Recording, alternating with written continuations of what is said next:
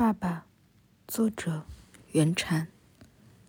你每往前一步，我就下陷一点。柏拉图的洞穴不是摇篮，是你的影像从圆形的光孔映出。我守护你的雨伞，它炸裂是子弹，合上是沉默的剑士。爸爸，如果你所谓的正义的冰块。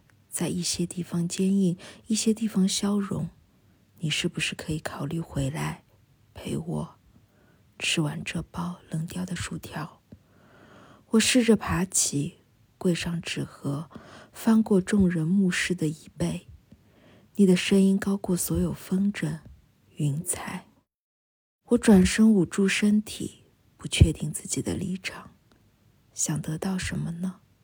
是玩具。坚果、蘑菇，还是番茄酱和芭蕾舞鞋？